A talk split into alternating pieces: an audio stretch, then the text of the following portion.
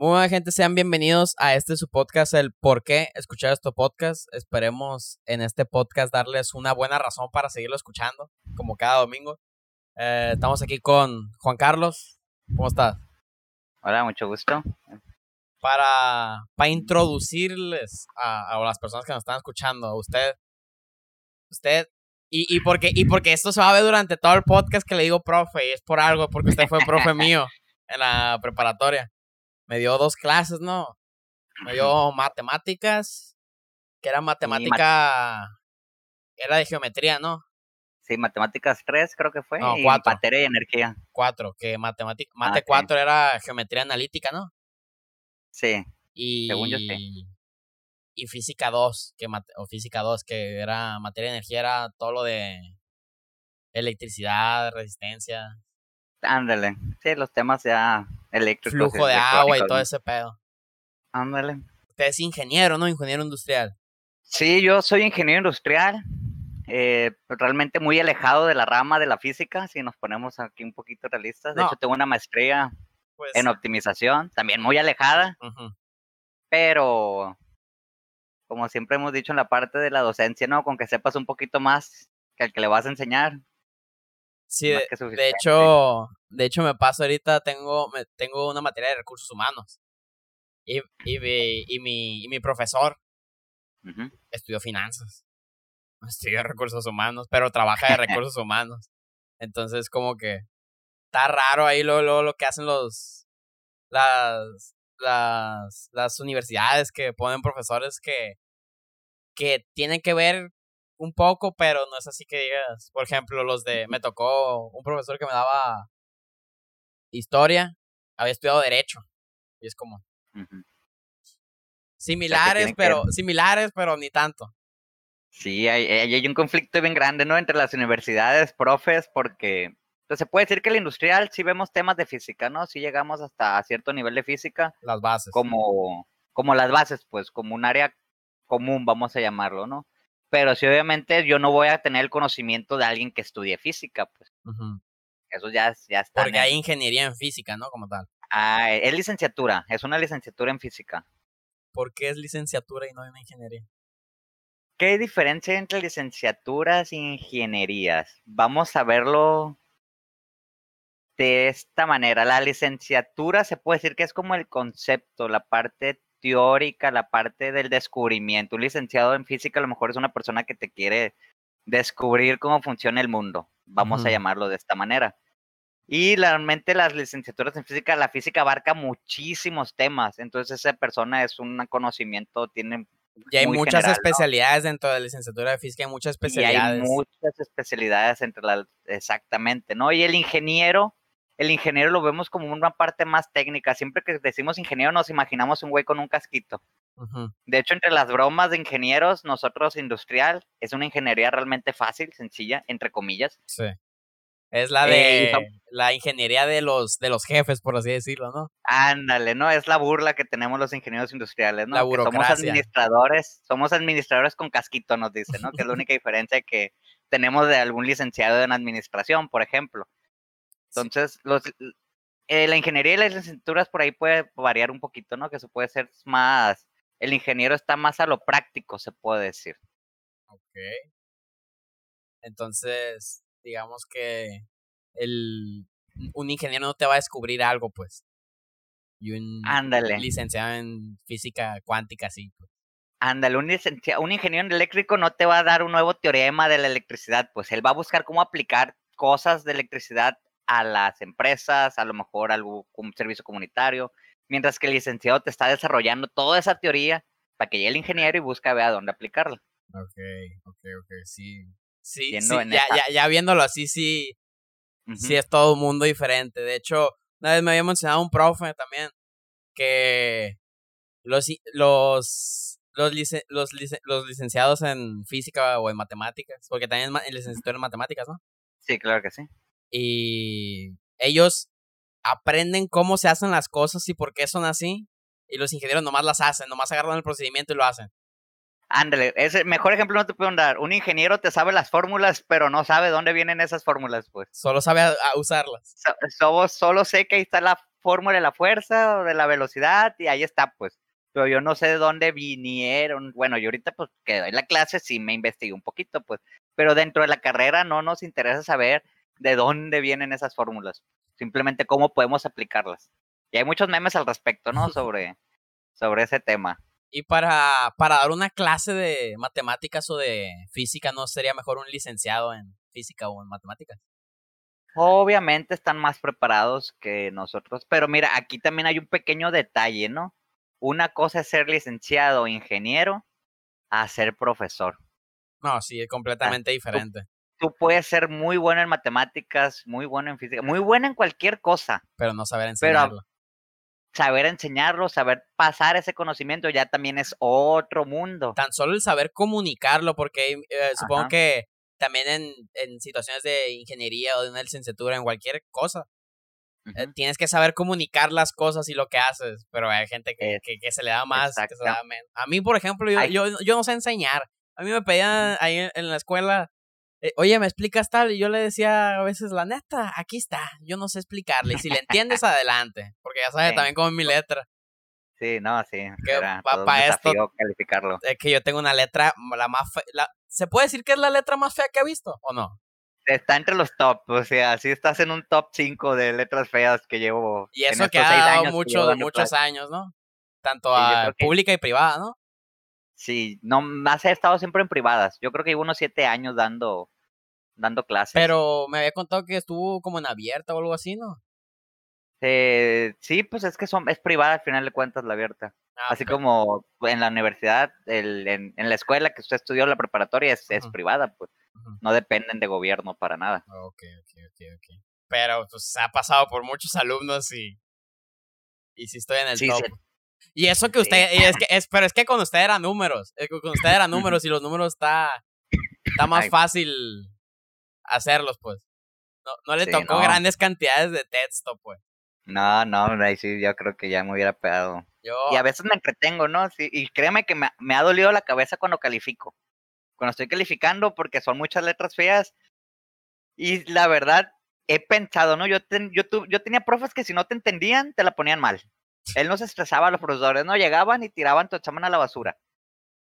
Que es a lo mejor otro tema debatir, ¿no? las crianzas de antes de los profes a como es la nueva, la nueva generación pero el profesor él no se estresaba. Yo tenía un profesor que una vez llegó un, alumno muy inteligente, pues de hecho usted también era, era muy inteligente, eh, nomás que, te digo, su letra era un desafío. Sí. Entonces él llega, llegó con el alumno, el profesor, perdón, y te, profe, aquí está el examen. Lo agarró, tenía todo el examen bien, ¿no? Porque aparte, pues obviamente siempre ha existido la parte de copiarse entre alumnos. Ajá. Entonces lo agarró, lo hizo bolita y lo tiró. Enfrente de todos. Dijo, yo no voy a estar adivinando letras, ¿no? Eso es para todos, dice hagan que sea entendible. Ahí estamos todos borrando otra vez el examen y escribiendo lo más mejor que podíamos. No, a mí. Pues es que yo, yo la verdad no, no, no, no puedo excusar mi letra en alguna, de, ningún, de, ninguna, de ninguna forma. No sé, siempre la he tenido así desde, desde que escribo. Y de hecho, me atrevería a decir que de niños quizás tenía una letra más entendible porque como hacía las cosas, tenía más tiempo para hacer las cosas y la hacía con más paciencia, pues Ahora es como tengo que hacer muchas cosas y las hacía rápido. Sí, rápido. Sí, uno también cuando escribe rápido escribe feo. Pues si ya se toma el tiempo para escribir, sí pueden hacer algo mejor. Algo mejor, pero, la, la, letra ahí sigue estando, pues. Sí, somos acelerados, pues, ¿no? Sí. Y, y sí, y usted estudió ingeniería industrial eh, y aparte la, la maestría en optimización.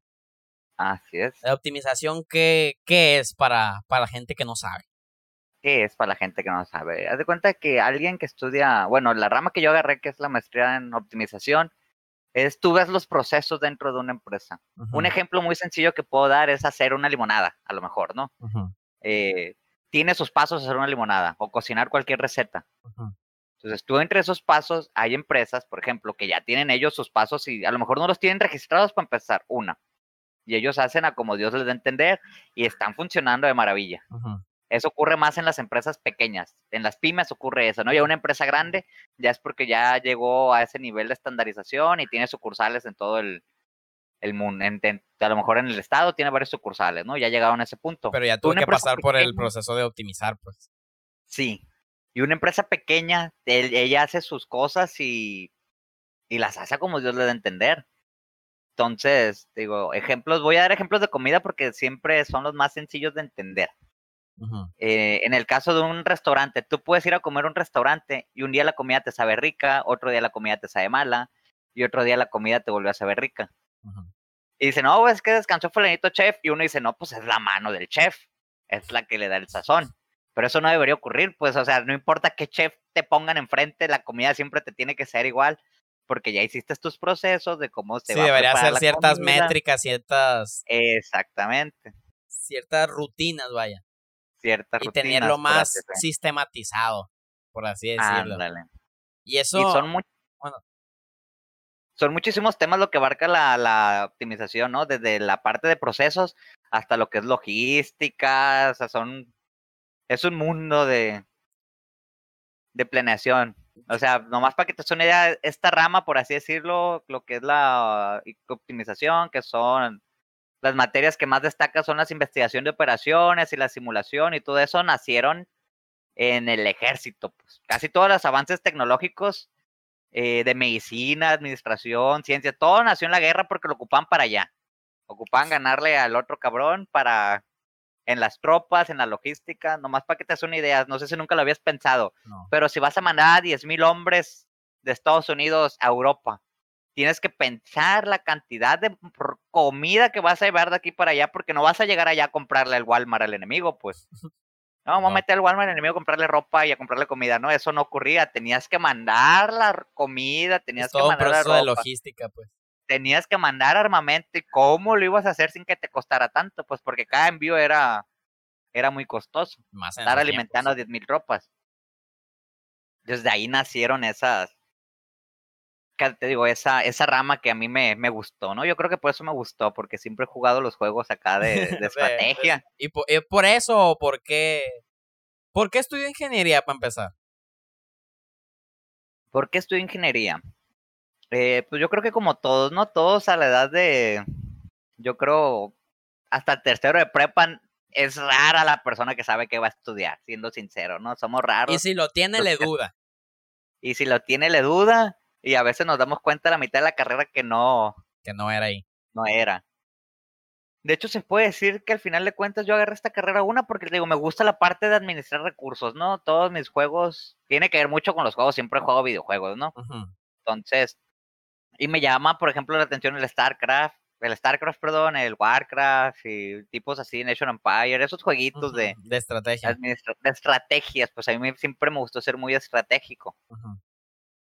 Entonces decía, bueno, si voy a agarrar una carrera, voy a buscar algo que tenga que ver con estrategias, ¿no? Y obviamente estaban los negocios, los comercios, estaban las administraciones. Pero realmente todo eh creo que llega, todo lo que es administrativo tiene estrategias tiene estrategias, pues sí. Y de hecho, ya que crecí me di cuenta que todas las carreras tienen estrategias realmente, pues o sea, si vas a estudiar ingeniero civil, muchos, muchos tienen que ver la planeación de, cómo vas a hacer la casa, si estás haciendo arquitectura también, o sea, casi todas las carreras tienen, tienen esa parte estratégica, ¿no? Pero en aquel entonces yo no sabía.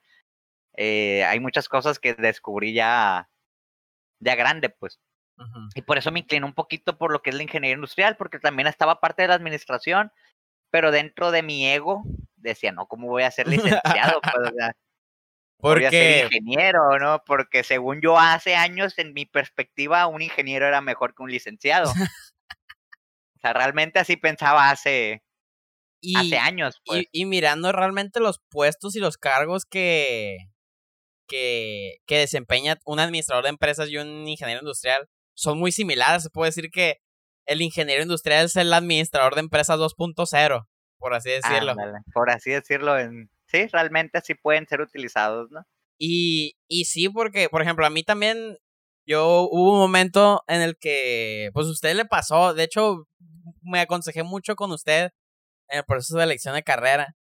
Le, le comentaba que, ¿qué le, qué le había comentado primero? Que, que, que, la primera ingeniera que le había dicho que era automotriz o algo así, ¿no? O mecánica. Automotriz. Y luego algo del sonido y... Sí, y luego eléctrica mecánica. Y luego industrial. Al final caí en, en, industrial. Yo ya estaba nada de, entrar ahí mismo donde usted me dio clases. a industrial. Y al final me, me pues, regresé con la opción de, de negocios. Está bien raro ese cambio.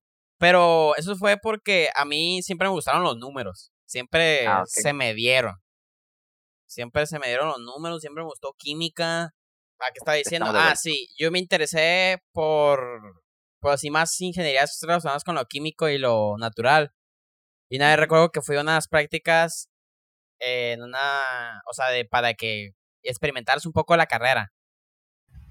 Y estaba platicando con un muchacho ya más grande que había, había estudiado partes así de varias, de varias carreras, pero que no había terminado ninguna. No sé, estaba raro el güey. Y como que estaba metido en algo así de investigación. Era, era un salón de puros morros de, de, de 18 y así. Y ese vato que tenía como unos casi ya 30 años. Ok. Y el punto es que, pues, hasta eso muy buen, muy buen, muy buen, muy buen pedo el, el muchacho. Y nos estaba comentando de que, por ejemplo, otro, otro camarada con el que yo venía se había metido a la práctica de ingeniería industrial. Entonces le, le dijo, ah, vas a estudiar ingeniería industrial. Ah, mira, tú vas a ser el chingón sabiendo hacer los, los, cualquier investigación, pero él va a ser tu jefe. Y eso era como que, pues, es como que, pues, qué rollo. Entonces, por eso también yo me decanté al final por, por irme por industrial, porque dije, ok, pues, creo que ingeniería industrial es algo, pues, más general y me puede servir más. Aparte, ahorita mucho, aquí en Sinaloa, ha estado creciendo mucho el sector así empresarial. Sí, de hecho sí. Y han salido muchos ingenieros industriales. Ahorita los ingenieros industriales están a todo Es, es como la, la, opción fácil, pues. Sí, y somos muchos industriales, ¿eh? Somos muchos. Sí, o sea, de los mismos, del mismo salón en el que usted, que usted le tocó darme clases, hasta los que se desempeñaban, por así decirlo, mal o peor que, que, mm, pues, que la media, se fueron a, industrial. vamos a decir que no mostraban interés, ¿no? Ajá, no mostraban interés, se fueron a industrial. ¿Por qué? Porque es así como que lo fácil y lo que, y lo que deja. Sí, sí, realmente te digo, es una opción, tristemente, también en el, en el, pues en la escuela donde yo estudié, eh, era la opción fácil para todos, pues de que, ah, vamos a meternos ahí, ya y ahorita hay nuevas carreras también fáciles, pues. Y es triste, ¿por qué? Porque al final de cuentas esa es la demanda que sale de gente, ¿no? Y te voy a decir sincero, ¿no? De todas las carreras que escojan, eh, la mayoría de los alumnados que, que, salen no son alumnos preparados, pues, porque realmente no, no, no se esfuerzan en la, en la carrera y no, pues, no le echan ganas, pues, y salen van a Cumplir, a cumplir. Van a cumplir. De hecho, yo empecé a dar clases en universidad también y, y, y desistí, o sea, me salí porque era el mismo comportamiento que tenían que alumnos de prepa, pues. Y yo en la prepa los tolero porque yo también estuve en la prepa y sabía que la prepa, a pesar de que eso es algo muy importante, pues sí, siguen siendo jóvenes, eh, todavía no llegan a esa madurez, esa parte adulta, voy a decir, están en ese cambio de adolescente adulto. Y que muchas cosas ni las vas a usar y que no les sí, importa. ándale, pues. Pero ya en la carrera es como que, ok, pues a eso te vas a dedicar, ponte pilas, en teoría. Ponte pilas, sí. Y muchos, y fíjate, cuando dar clase universidad, yo les cambié el chip un poco, pues, porque estás en la universidad dices, eso no lo voy a usar. ¿Para qué me enseñas esto si no se ocupa? ¿Para qué hago eso si no? Y yo les empecé a cambiar el cheat, o sea, porque, bueno, aparte de ser profesor, soy consultor. Entonces yo voy a las empresas y les ayudo con los procesos, les ayudo. Eso es por parte de optimización, ¿no? Sí, básicamente les ayudo en qué es tan mal, ¿no? La optimización me ayuda para, aplico unas cositas que vi en la, en la, en la maestría y se las aplico a las empresas. Y a veces no son nada fuera del otro mundo, pues simplemente el hecho de, poner, oye, tienes que tener etiquetas en tu inventario. No, pues es que aquí lo ponemos así, pues sí, es que tienes que tener etiquetado para saber dónde está cada cosa. No, pues ahorita sabemos. Pues sí, güey, pero se te va a morir el güey de inventario, le van a dar un mejor trabajo, mañana le cae una tarima y vas a tener que contratar a alguien nuevo y ya se te va a hacer todo un show, pues. Y algo tan sencillo como ponerle nombre a las etiquetas que te enseñan en la carrera y que tú dices, güey, eso es tan obvio, ¿para qué lo hago? Entonces ahí se te va perdiendo, ¿no? Y, llegan, y yo he consultado a varias empresas que tienen sus ingenieros, que tienen a sus administradores ahí, y que van a las juntas conmigo y digo, güey, pues, ¿a qué contrataste a ese ingeniero? O sea, córrelo y asciende a alguien que ya tenga años en tu empresa, o sea, te sale mejor capacitar a alguien, a alguien con experiencia, que capacitarte al ingeniero. que no sabe. y que y no es que no sepa, es que debería. No, que debería. Y sí es cierto, salen sin experiencia, pero tampoco buscan la manera de implementar lo que ellos aprendieron en la escuela en, la, en el trabajo. Y es donde yo les decía a mis alumnos de universidad, es que no me pregunten, no me digan, esto no lo voy a usar. Mejor pregúntenme cómo lo puedo usar. Y ya buscamos la manera entre los dos, porque también no es, no es tan fácil aplicar un conocimiento, practicarlo ya la parte. No, pues no. Por ejemplo. Allá en el, ya el mundo real, pues. Sí, ahorita, bueno, de donde estoy yo estudiando, lo que hacen mucho es. Llevas, digamos que tienes tres materias por ahorita en el tronco común. Digamos que llevas tres materias de finanzas, tres de tres de todas las de todas las carreras de, de negocios, ese es el tronco común. Y haz de cuenta que digamos que son dos materias normales que se llaman disciplinares y esas eh, son llevan son dos horas nomás, o sea dos horas ah, por, por sesión. Puedes llevar dos sesiones a la semana. Yo llevo dos sesiones a la semana de eso. Eh, y ahí te enseñan los conceptos y todo y lo trabajan. Y va, y, y, aún así en esas mismas te ponen de que los proyectos son aplicados a empresas de la vida real. Que la institución le pide, oye, préstanos tus, no sé, tus reportes financieros y vamos a poner a los plebes a, acá a aplicar sus conocimientos en finanzas. Ah, okay. Y aparte llevas una materia que son bloques. Estos bloques son materias que ya trabajas directamente con una empresa y ya pones tus, tus aplicaciones. Por ejemplo, me tocó el semestre pasado el bloque de marketing y trabajamos con Guacamaya. Trabajamos con ah, Guacamaya y le presentamos de que, ok, Guacamaya tiene tal, tal problema. No, pues, ¿cómo? De tal problema de marketing, propóngale propuestas. O sea, propóngale propuestas, suena mal, redundante, pero entendieron. Denle una propuesta a, a Guacamaya y para que, para que pues para aplicar tanto sus conocimientos y, y realmente vivan lo que, lo que es así, no sé, un proyecto eh, laboral. Y, y, eso es realmente creo que no sé si lo hagan en todas las en todas las universidades, no sé si como que puede ir a todas las universidades a ver, hey, ¿qué estás haciendo? No. Pero pero al menos lo que es, es, donde estoy yo y la verdad a mí pues me gusta, la verdad, donde estoy yo estudiando. Sí, es que sí, eso, eso es una parte muy importante, fíjate, yo he conocido pues, a mucha gente y me han hablado también de sus, universidades, pues. Por ejemplo, una vez me hablaron y, y, me quedé así en shock, dije, bestia, o sea, estos vatos están en otro nivel que nosotros, pues, haz de cuenta que, así como ustedes hacían convenios con una, una empresa y uno de sexto semestre o de última semestre le daban el proyecto de una empresa. Y ese proyecto, él de último semestre lideraba a un grupo de cinco alumnos de primer y segundo semestre. Entonces ya, ya estás haciendo una conexión y haz de cuenta que iban y, resolvían un ejemplo real a la empresa. Y al final se lo presentabas a los líderes, a los, a los de la empresa, y ellos iban y se sentaban y escuchaban tu propuesta, pues. Entonces ya, ya iba, ya era un equipo que estaba trabajando para desempeñar una labor real, voy a decir.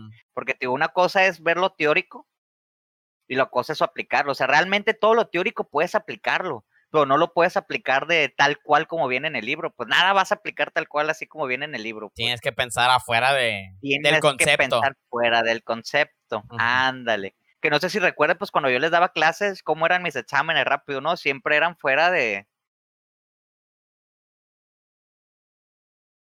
Ah, es que se cortó un poco. Creo que se trabó. Sí, sí, pero ah, ¿estaban fuera de qué? Recuerda, mis exámenes siempre eran fuera del concepto, pues no podías agarrar una fórmula A, B y responderlo, pues tenías que sentar, tenías que pensarlo y tenías que Y eso que nos daba libro libreta para hacerlo. Ah, y yo les daba la opción de usar la libreta y todo porque realmente en el trabajo, si se te presenta un, problema, tú te vas a ir a googlear cómo arreglar esto, vas a buscar soluciones en Google y las vas a poder aplicar en, buscar cómo aplicarlas pues en tu, en tu problema. Incluso si no sabes de eso, vas a buscarlo porque si lo tienes e, que... tienes que saber, tienes que aprender a, a, a, pensar, voy a decir que es lo que yo les decía, oye, es que yo les puedo enseñar matemáticas o física, pues yo no les puedo enseñar a pensar, o sea, eso tienen que ustedes empezar a practicarlo para que, porque todo mundo pensamos diferente. Es como si yo les quisiera enseñar a pensar igual que yo, o sea, fuera, fuera una falacia, fuera lo peor que puede hacer yo como profesor, querer que todos sean como yo que a lo mejor fue un, fue un error que cometí a, comienzos, ¿no? Cuando empecé yo dando clases. Que ese es un error que admito que sí, sí cometí. Es, es, es interesante eso y, y sí, o sea, cada quien encuentras, a pasar de que les enseñan las cosas de cierta forma, eh, muchos encuentran cómo hacerla, o sea, cómo hacerlo de diferente manera. A mí me pasaba eso, me daban ustedes mismos la fórmula. Yo recuerdo que siempre, eh, por ejemplo, tenía un pedo con un profe, con el profe Said. pues ahí lo conoce porque fue compañero de usted. Y, y con él era como que tenía en física uno. Era como que eh, tenías que hacer las conversiones de millas a tal, tal y así. Ah, ok. Y entonces era como que tenías que hacer no sé qué y no sé qué. Y le digo, profe, yo lo puedo hacer de manera más fácil. ¿Cómo? Le digo, así. Y dice, pues sí, pero así no es. Y yo como que pues así me sale más fácil, así ahorro tiempo. Así sí. O sea, hay muchas formas de llegar a, un mismo resultado. Sí, y sí. Yo sí, yo sí les dejaba a mis alumnos la interpretación, pues de, oye, yo lo hago de esta manera, pero sí lo tenía que revisar, pues y buscar la manera lógica de... Que no haya sido porque justamente le atinó.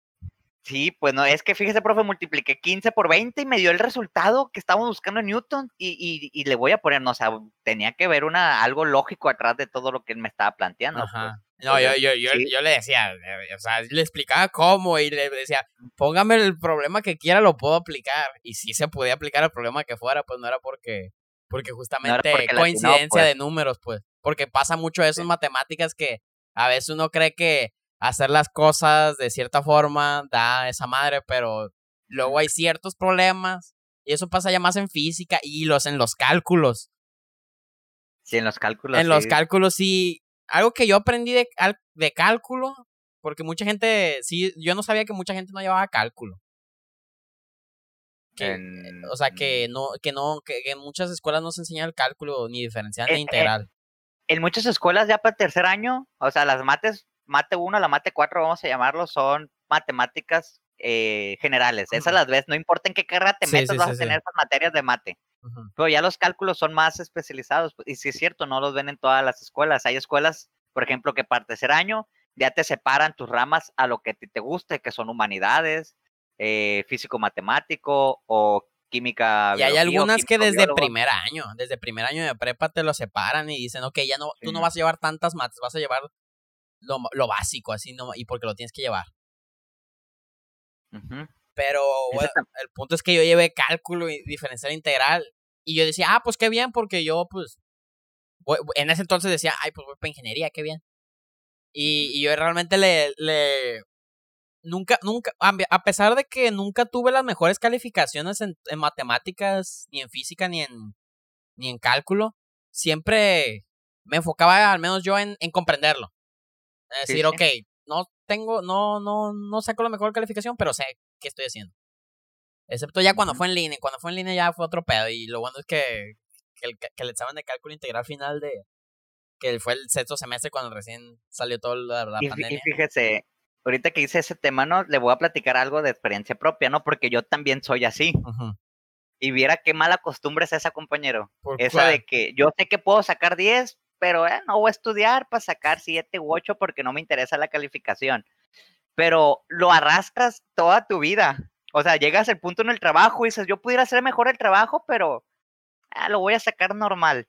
No, sí, es una manera de pensar más que... Y, es una, y te queda, o sea, te queda, porque yo tardé muchos años en, en sacarme ese chip. Ahorita que ya se puede decir que tengo mi empresa propia, incluso con los primeros tiempos que empecé, así la, ah, ya sé que la chamba, o sea, a veces de un día para el otro estaba, sacaba un trabajo bien, pero yo sabía que podía sacar un excelente trabajo, pues. No, sí. Ya hasta, ya hasta ahorita así como que, güey, ¿sabes qué? Te estoy cobrando y no estoy cobrando barato como para entregar algo bien, pues, o sea, ocupo entregar algo excelente, ocupo dar ese, ese, ese extra. Así que si puede cambiarse ese chip, compañero, hágalo. No, sí, no, ya, ya, ya, ya lo estoy haciendo y mi mamá me obliga porque dice, no, pues yo quiero que, que vayas a excelencia, me vale madre que, que tú te sepas todo de ahorita de la universidad, me vale madre que no te sientas motivado porque es en línea, porque yo le digo eso, es que a mí no me motiva la escuela en línea, yo le digo, es vale madre, yo quiero nueve para arriba y yo, Le digo, que, que te, le digo, te estás haciendo muy malas costumbres, se lo digo de cura, obviamente. Sí, sí. Porque yo nunca, nunca he tenido acostumbrada a mi mamá que a puros nueve, porque tengo camaradas que, tengo, he tenido amigos que, que sí, siempre han sido de dieces, nueves, y siempre, y así sus, sus papás sí le decían, nueve, cinco para arriba.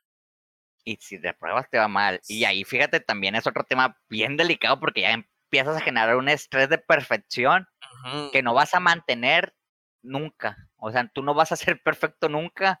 Y hay alumnos de 9, 10, de hecho, hay hasta ciertos estudios que dicen que llegan al trabajo y obviamente no te va a salir todo bien a la primera, no te va a salir perfecto. Y esos alumnos no saben, esa gente no sabe enfrentarse a la frustración. O sea, realmente en tu trabajo, en tu vida cotidiana vas a pasar mucha frustración de que no te va a salir bien a la primera. Entonces hay una línea bien delgada entre que tampoco le tires a la milonga, pero tampoco quieras también ser perfecto, pues. O sea, realmente tienes que preguntarte a ti mismo, ¿hice todo lo que pude para hacer mejor el trabajo? Si la respuesta es sí y sacaste un 8, pues quédate tranquilo, ya para la siguiente a lo mejor sacas un 9, pero realmente te pones a pensar, di todo lo que podía para este trabajo.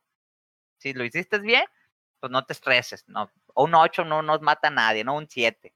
Porque si hay profesores más difíciles, materias más difíciles, materias que no se nos dan. Yo, pues, tuve, yo tuve dos situaciones también así parecidas de que, de que, de que, pues, una en historia y otra en español. Antes de que vaya a pensar, porque voy a decir un profe, antes de que vaya a pensar que fue con usted, no. Sí, sí, sí. Eh, con unos profes de que, pues una, la, una sí era bien cagazón. Una sí era bien cagazón de historia. Y, y eso que a mí me gusta mucho la historia, sobre todo de México, a mí me gusta mucho la historia de México y de las guerras. O sea, siempre, siempre no, no es así que diga, no, pues es chingona las guerras, no, sino que me, me, pues. me, me, es interesante y son temas a los cuales conozco más y le presto más atención, pues. Así como todo, cada quien tiene sus, sus temas, sus materias favoritas. Entonces, en una materia que es tan fácil como Historia de México, que me ha ido tan mal, O sea, esa materia pude fácil haber salido con 95 para arriba y por culpa de la profe, porque era una mamona nomás, digo. Porque hay profes, la verdad, que no saben enseñar. Hay profes que no saben otro enseñar. Tema. Ese es otro tema de los, la docencia. Pues hay profes. Nuestro trabajo como profesor es algo que también me di cuenta muy tarde, ¿no? Yo empecé dando clases a los 23 años, 22. Entonces yo quería enseñarles física y matemáticas, ¿no? Yo quería que tú salieras siendo un as de matemáticas, ¿no? Yo quiero que todos sepan matemáticas, pues. Y luego me di cuenta que no era por ahí la cosa, pues mi trabajo no era enseñarte matemáticas, mi trabajo era que te motivaras a aprender cualquier cosa. Uno como profesor, esa es la tarea principal. Bueno, yo así lo veo. Mantenerte a usted, a ti motivado para que tú sigas en el camino del, en el camino correcto, vamos a llamarlo. No voy a decir en el camino de la educación porque ya sabemos que no es necesario a veces tener una carrera que sí ayuda bastante, la verdad, tener muchas puertas. Es muy, importantísimo tener conocimientos, pero hay personas que se le da aprender por sí solas, pues. Pero mientras no se abandonen ese camino de, de, la enseñanza, voy a decir, de, de querer aprender cualquier cosa, de querer emprender, de querer seguir adelante, ese es nuestro trabajo como profesores, pues. Y es algo bien difícil porque no todos lo ven así. Todo el mundo quiere enseñar matemáticas y física. Y yo, ¿para qué le quiero enseñar física a alguien que no va, que va a estudiar, a lo mejor va a ser odontólogo? Y es que también tiene mucho que ver con la, con la vocación como tal. Exactamente. Con el buscar realmente el, el generar algo en, en los jóvenes, pues. Porque también, así como hay ingenieros que lo agarran porque es lo fácil, supongo, que también llega a haber gente que considera, ay, maestro es ser fácil. Así es. Y, al igual que un ingeniero que no puede estar bien preparado, hay profesores que no pueden estar tan bien preparados. Sí, de hecho, también la docencia, fíjate que aquí no la toman tan en serio, ¿no? Pero eh, esto es una carrera también muy importante, pues digo, yo, a mí ya me llegan en prepa, ya me llegan moldeados por la vida, pues yo que pueda cambiarlos ustedes, su manera de pensar, ya es muy difícil, pues. Pero un profesor de primaria eh, es la parte fundamental desde preescolar. Es, es el evangelizador, por así decirlo, de los niños. Yo, yo sé que al final de cuentas toda la educación viene de la casa, pues.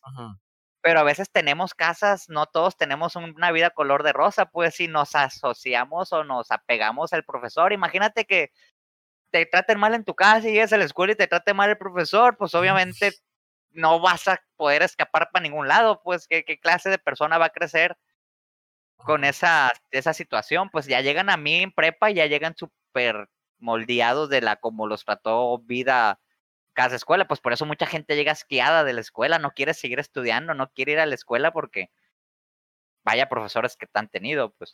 Pero también puede llegar al caso de que cambien, pero también eso es, depende de, esa persona que tanto se adapta o que tan influenciable es esa persona, porque hay personas que se, son más influenciables y, más, y, y hay menos. Por ejemplo, sí. el caso más obvio, que dicen de que, ay, te juntas, no sé, con puro, con puro alcohólico, te vas a hacer un alcohólico, por ejemplo. O marihuana, te vas a hacer marihuano. Yo he tenido camaradas que, que, que, son marihuanos, o, bueno, no que son marihuanos, sino que le entran a la marihuana. Sí, sí. Y, y no por eso yo ni, yo, yo ni siquiera me, me he planteado probarla, pues. Y es como que, el alcohol sí, el alcohol sí, pero pues ya eso es diferente.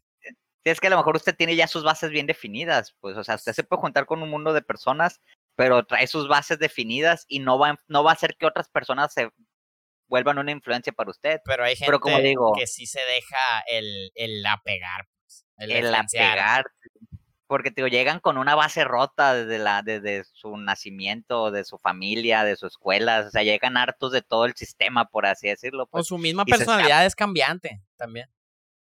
Sí, yo en lo personal pienso que no es que sean cambiantes como tal, como tú, es que tienen esa ruptura desde, desde niños. Para mí, toda, toda tu forma de ser viene desde la, desde la niñez. Y hay estudios psicológicos que dicen que las que los primeros años de vida forman tu carácter y ya de ahí es muy difícil hacerte cambiar.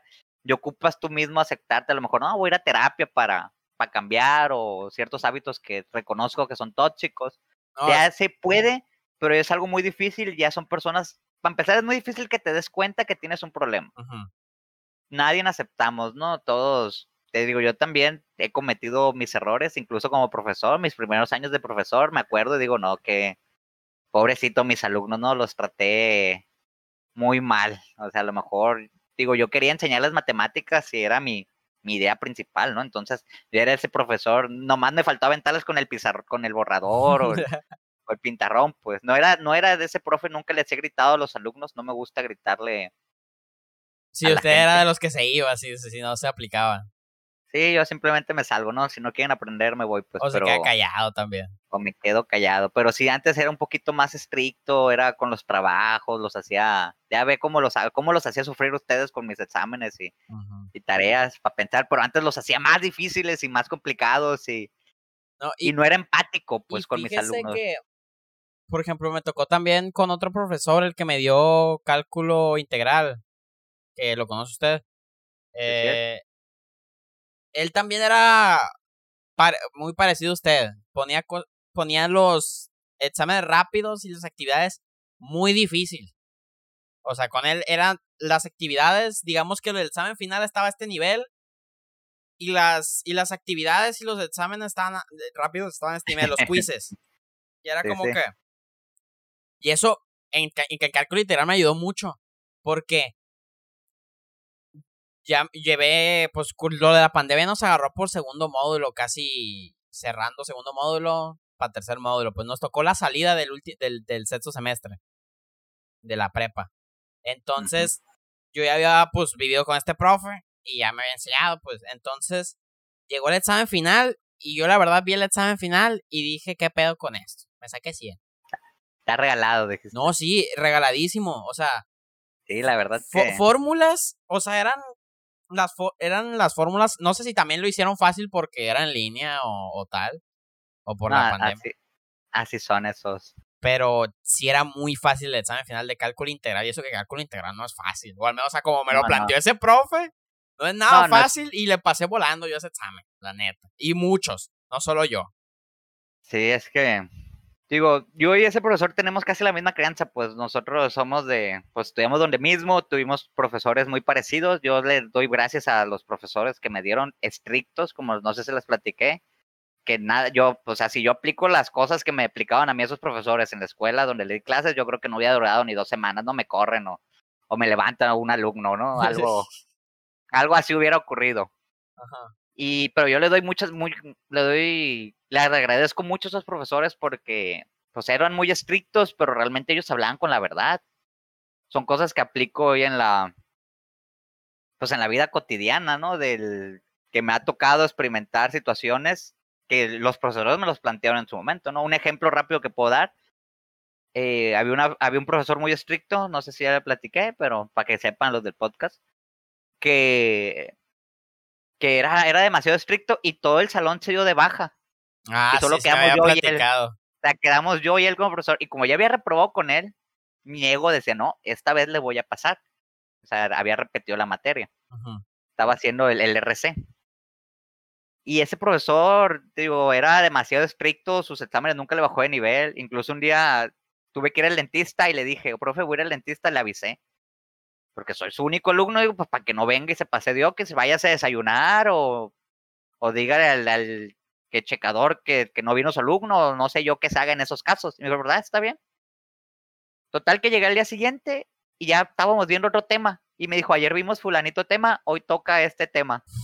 Y yo, pues, what the fuck, soy su único alumno, o sea, ¿cómo, con quién vio el tema? Le dije, Y me dice, no, pues es que tenemos que seguir una lista. Dice, el, mundo no se va a parar por usted. O sea, si te tiene cita el dentista, póngalo en un horario que no, que no tenga que ver con la materia, pues, qué con manchado, la escuela. qué manchado. y me dice, usted tiene una obligación con la escuela. Y yo, pues, me quedé pensando. Al principio sí me saqué pedo. Dije, no, pinche profe mamón. O realmente es así. Tú estás en el trabajo y te enfermas y y tiene que seguir trabajando la empresa. Y tienes que seguir trabajando la empresa. De hecho, ahí es donde te das cuenta que nadie es. Tengo amigos que se han enfermado por meses, pues los corren y contratan otro al día siguiente. Pues tú te puedes morir en una empresa y van a poner a alguien al día siguiente. Pues, profesor, el mundo no se va a detener por ti. Si no es de que, ay, pobrecito, pues no. Pobrecito, ¿no? Ah, uno tiene que a veces salir con el corazón roto, como dicen los memes, ¿no? A, a trabajar. Es algo feo, pero es una realidad. Pues sí. Por ejemplo, me pasó hace poco trabajé en una tienda. En esa tienda eh, atienden los, los dos gerentes, los dos hijos del, del, del mero dueño. El dueño ya no, ya no, ya no está. Pero, o sea, ya no está. Sí está, pero no trabaja ahí, pues ya. Está retirado. Eh, y el punto es que dentro, o sea, estaban los dos gerentes ahí. Y había, digamos que de ahí, pues están los trabajadores que ya llevan años ahí. Y había, aparte, un muchacho que él sabía todo lo que tenían que todo, todo lo que todo lo que se tenía que saber y si alguien no lo sabía él lo sabía. Entonces como que los si un día llegaba a faltar él y a otro se le ocupaba, ocupaba de que oye este este código está mal o este descuento no está bien aplicado tal es como que pues con quién lo ves eso porque el, los gerentes delegan las tareas y los otros no las hacen. Los hace él, entonces ¿quién lo va a saber? Es como que, pues ahí está cañón, pues tienes que tener bien supervisado y bien administrado los roles en, la, en una empresa. Los roles, eso es muy importante. Es otra de las ramas que hace el ingeniero industrial, pues es otra de las cosas que yo hago en mi consultoría, definir roles porque y eso es parte de, vivir en una Eso es parte de recursos humanos también, ¿no? Sí, no podemos vivir en una anarquía, tiene que haber un orden, alguien que alguien a quien le tenemos que echar la culpa. Hay un ejemplo que, que, nosotros siempre damos en las empresas, pues de del baño, el ejemplo del baño. Todo, toda empresa tiene problemas en el baño, ¿no? Siempre hay gente cochina. Y dice, estamos de acuerdo que la obligación de que esté el baño limpio es de todos.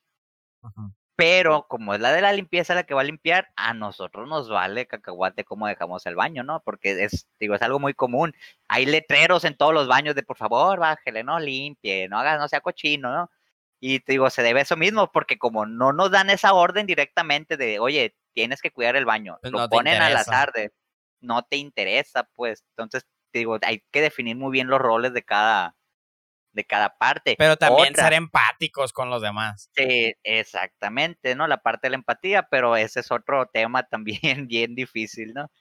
Y digo, otra parte de eso de que dice usted de los, de los roles, es responsabilidad de todos, culpa de nadie.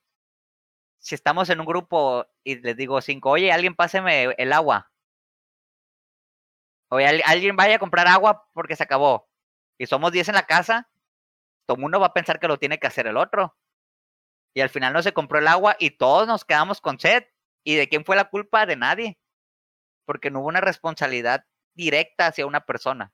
Pero si ya le dicen, Esquer, vaya y compre agua, ya si falta el agua va a ser responsabilidad tuya porque ya tuvo la orden directa. Y ocurre lo mismo en las empresas, tiene que estar bien definidas los roles para que una se hagan y se pierda quién fue el de la culpa. Siempre tiene que haber un culpable. Y las órdenes también.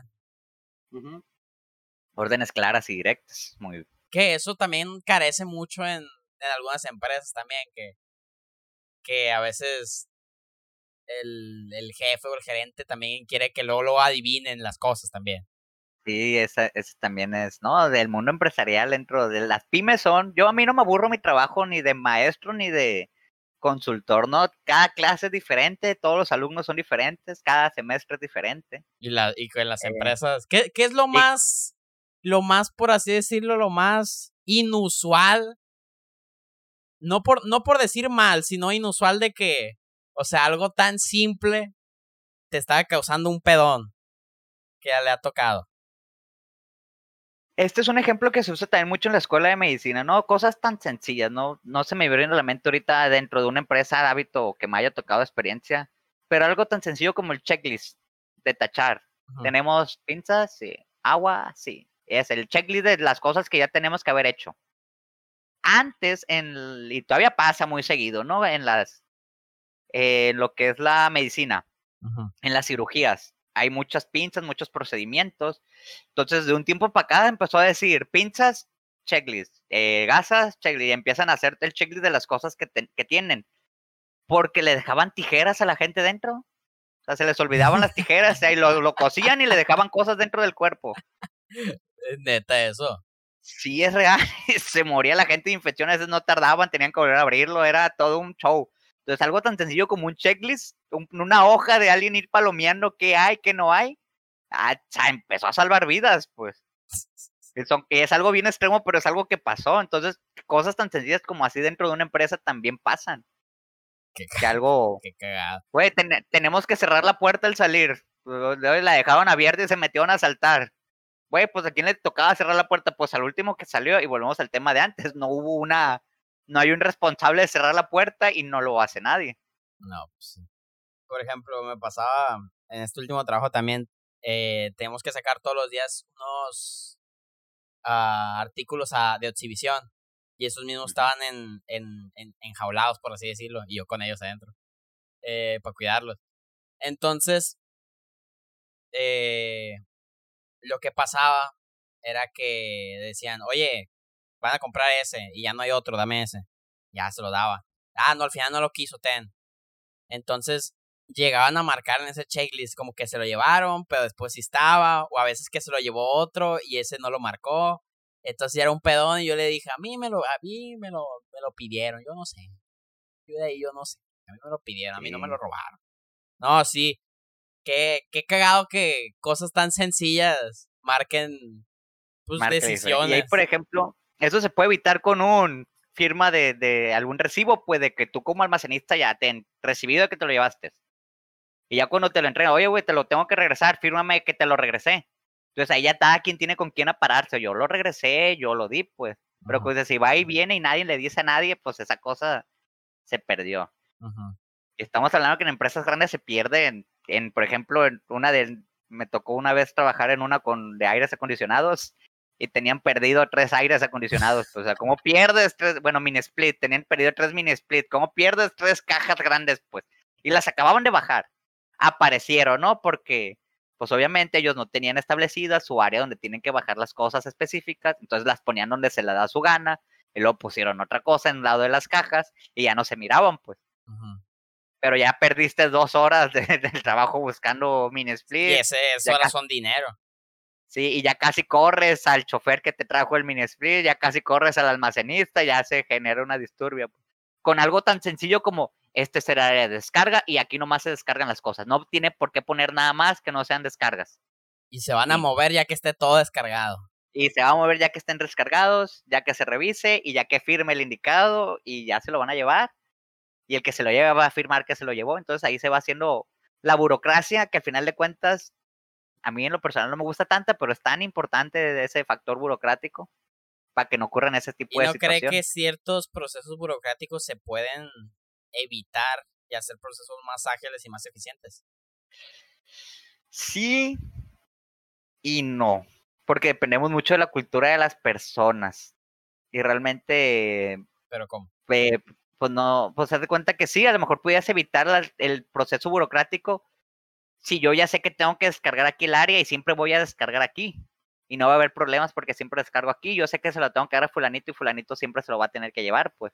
Pero por desgracia la cultura en México no somos tan ordenados. hasta cierto punto tan honestos, ordenados, o sea, somos muy trabajadores y todo, pero siendo realistas, el robo hormiga de las empresas es algo que ocurre que ocurre mucho, pues.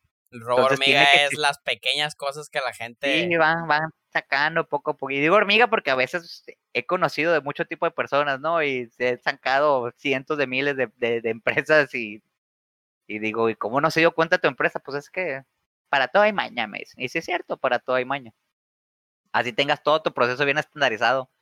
La gente es, muy viva, ¿no? Va, así, a ver cómo... así como el copiar en las clases. Sí, como el copiar en clases es, es algo inevitable, ¿no? No puedes. ¿Usted como profe qué piensa al respecto? ¿De qué? De que la gente copie en la escuela. Pues una, siendo realistas en el ámbito laboral, hasta tiene nombre, ¿no? No sé si usted conoce, tiene nombre de copiarle a la, a la, competencia para sacar tus productos, ¿no? Que es el benchmarking. es algo, sea, le dieron, literalmente te metes a la empresa para ver qué están haciendo bien ellos y tú lo agarras y lo haces bien a ti sí está mal copiar dentro de empresas. Una, porque no sabes el conocimiento. Y dos, como siempre se los dije ustedes, no saben copiar. O sea, no saben copiar los alumnos. Una vez es, ah, está bien, yo no le entiendo este tema, a ver, voy a copiarle a ese güey como lo está haciendo. Pero ellos copian tal cual le dan copiar, pegar, pues no, ni siquiera analizan un poquito el problema. O sea, a veces en los exámenes ponían dos más dos, cinco, porque el otro tenía cinco, tenía la letra fea y pensó que era cinco.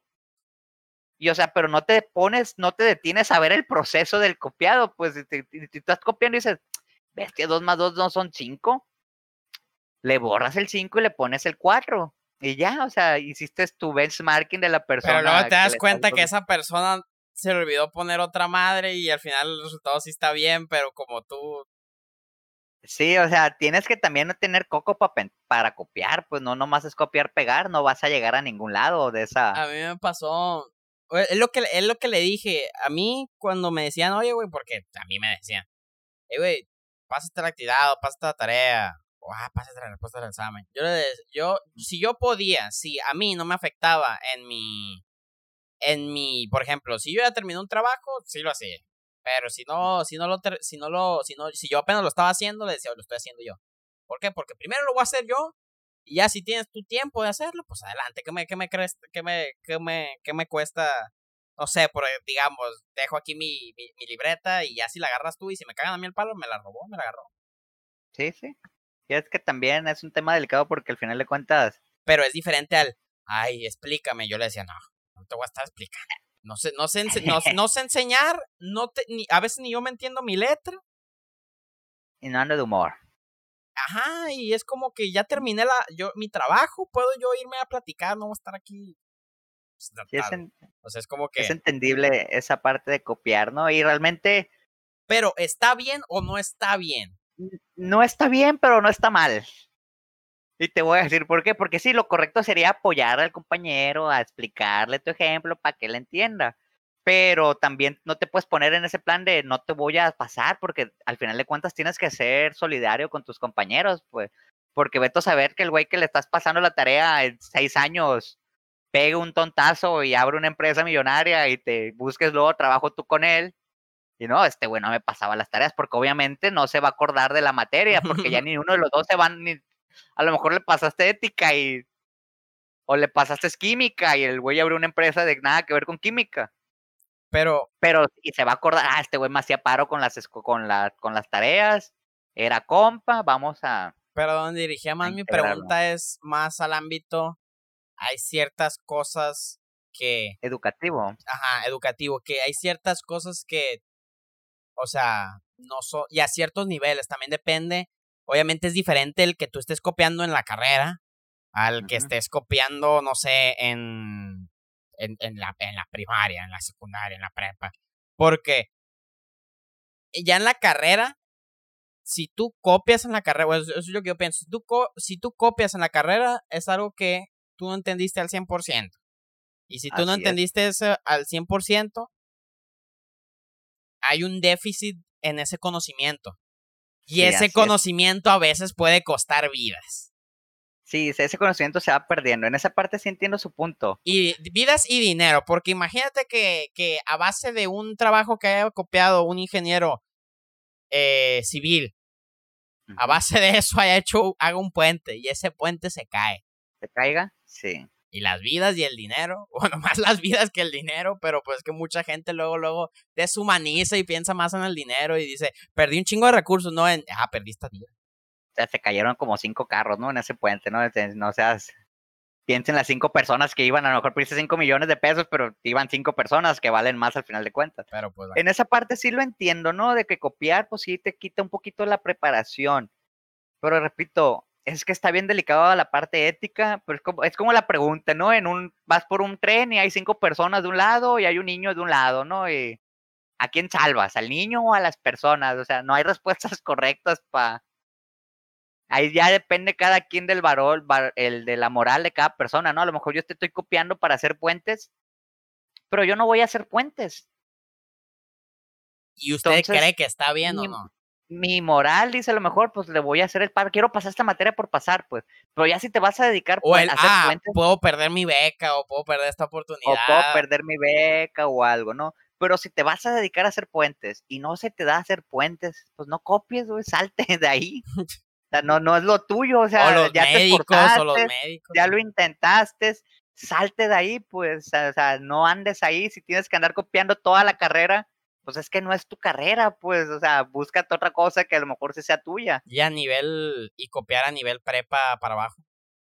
Es que copiar, al final de cuentas es copiar, pues te, te, te hace, te digo, esa costumbre, ese chip, se te mete y ya es bien difícil sacarlo, y como te había comentado al comienzo. Y, y, al, y al llegar a ese punto de, ah, la facilidad de copiar, eh, la facilidad de copiar te hace también a veces el como lo que habíamos dicho hace rato, el no pensar afuera del concepto, no pensar afuera de la caja. ¿Por qué? Porque hay gente que lo hace ya. Y dice, ah, pero esa persona no lo está haciendo de la mejor manera. Pero pues le sale, así que lo va a hacer de esa forma. Pero volvemos a lo mismo. Hay personas que son bien ruchas para los negocios, para la logística, para la planeación, y son malos para la escuela. Y ellos nomás quieren terminar la carrera y a lo mejor se ponen a hacer algo del hábito empresarial, innovador. A lo mejor ellos no van a necesitar hacer algún cambio científico, por así decirlo, porque ellos son buenos por los negocios. Y a lo mejor no más quieren terminar la escuela por terminarla. O gente que es buena para los números, que no le importa la ética.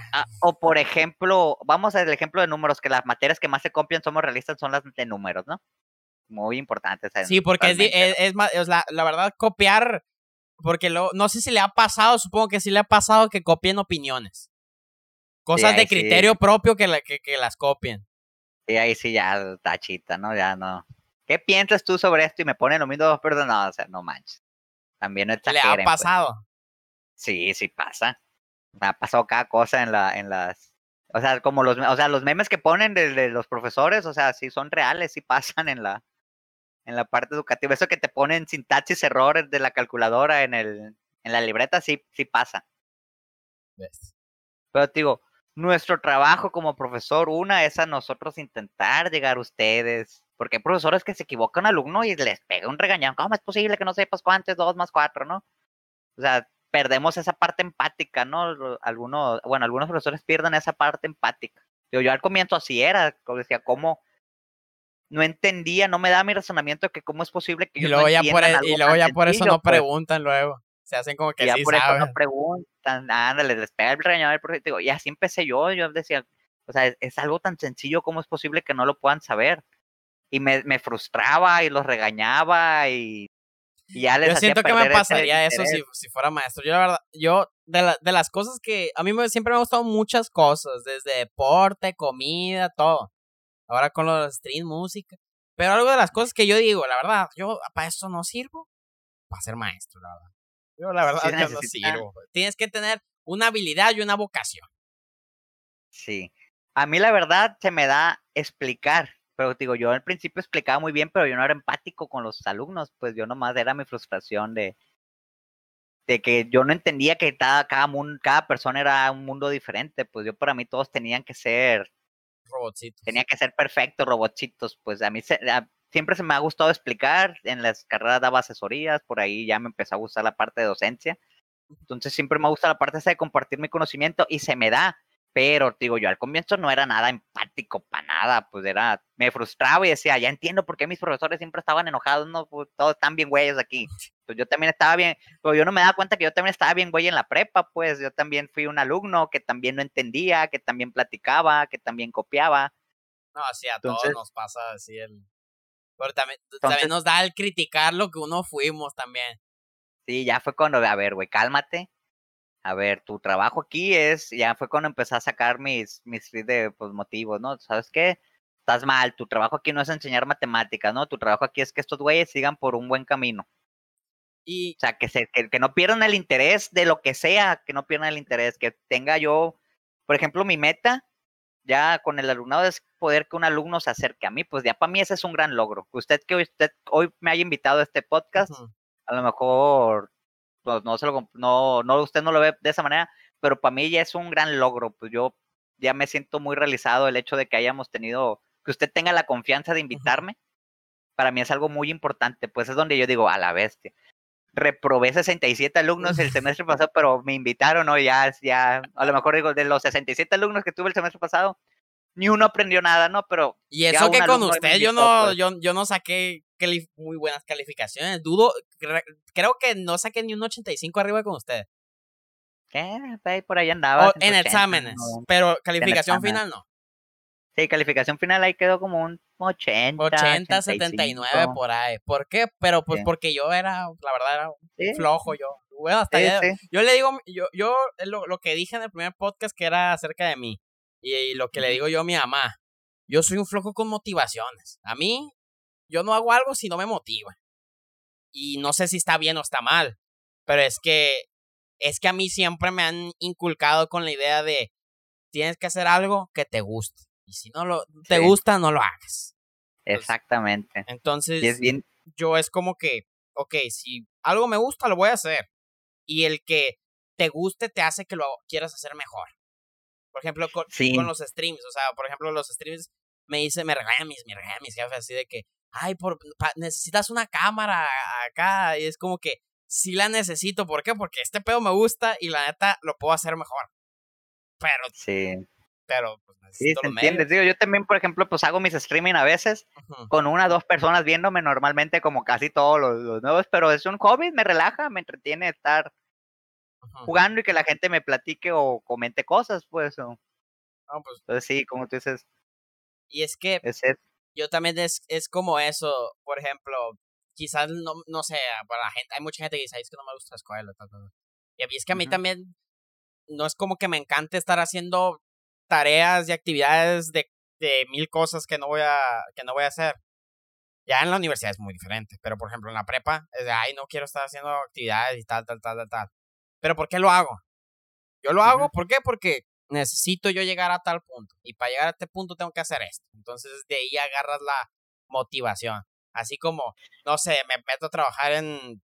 Me metí a trabajar en invierno. Yo no necesito trabajar en invierno. O sea, mi, mi, mi, situación económica no, no, no, no, no tengo que. Pero lo hago, ¿por qué? Porque quiero llegar a tal punto. Quiero decir. Y de, deja de interrumpir, ahorita que dijo la parte motivación de la escuela, como dice, los alumnos pierden la motivación, como le había dicho, y es culpa meramente de la escuela. Es meramente culpa del sistema que uno pierda la motivación. Digo, es la parte que uno como profesor tiene que mantenerla.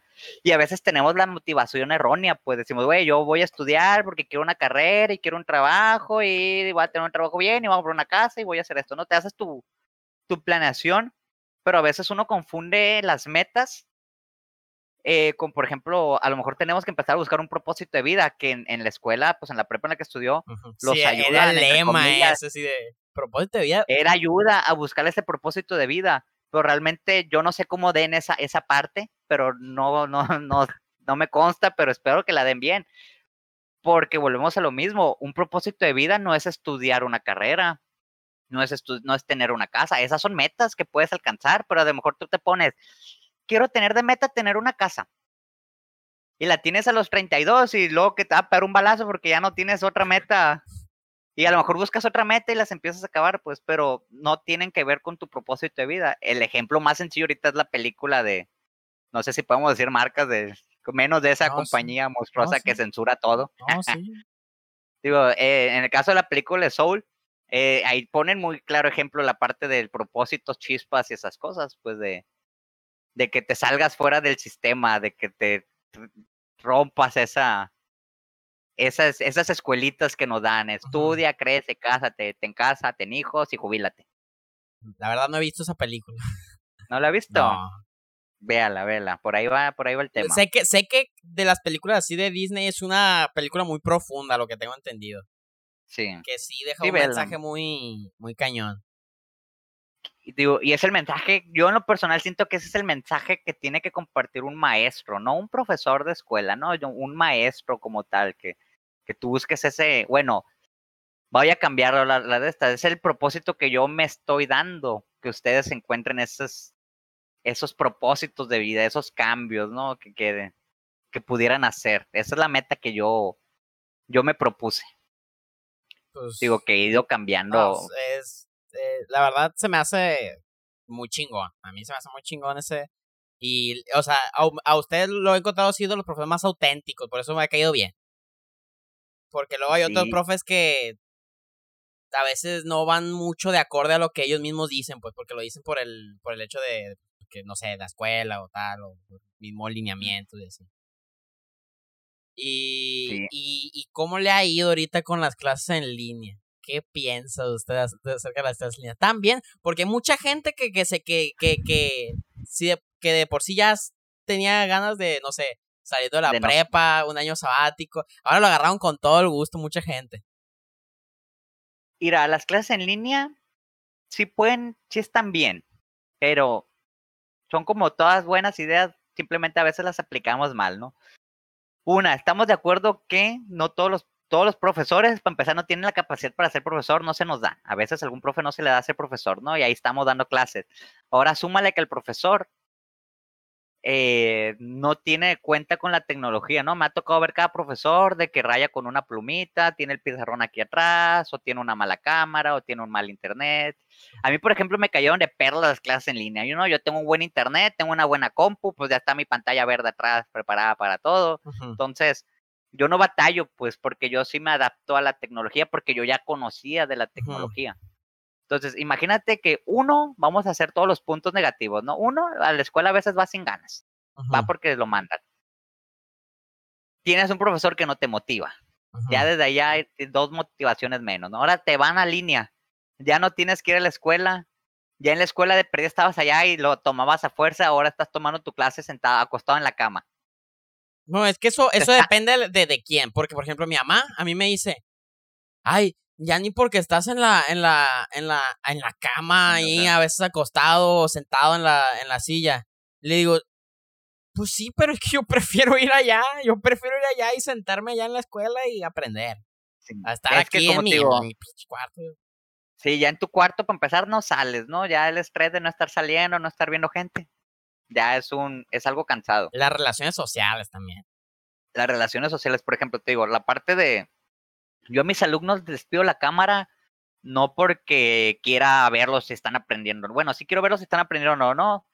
No se los pongo por obligación, pero como les digo, ya no generamos ese lazo alumno, maestro. profesor, pues es alumno maestro, porque yo ya le estoy dando clases a JC o a NA, dependiendo cómo tengan en su perfil de, de la de Zoom, en este caso que utilizamos nosotros. Pues. Entonces ya no genero ese, esa empatía con ese alumno, ni el alumno genera una empatía conmigo, porque pues a él no le interesa las clases, ¿no? Entonces se pierde, la verdad sí se pierde.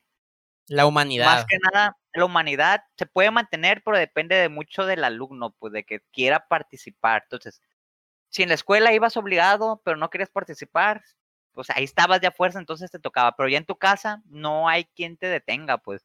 Yo le digo a mis alumnos, ni modo que le digo a un alumno, oye, no comas en clase.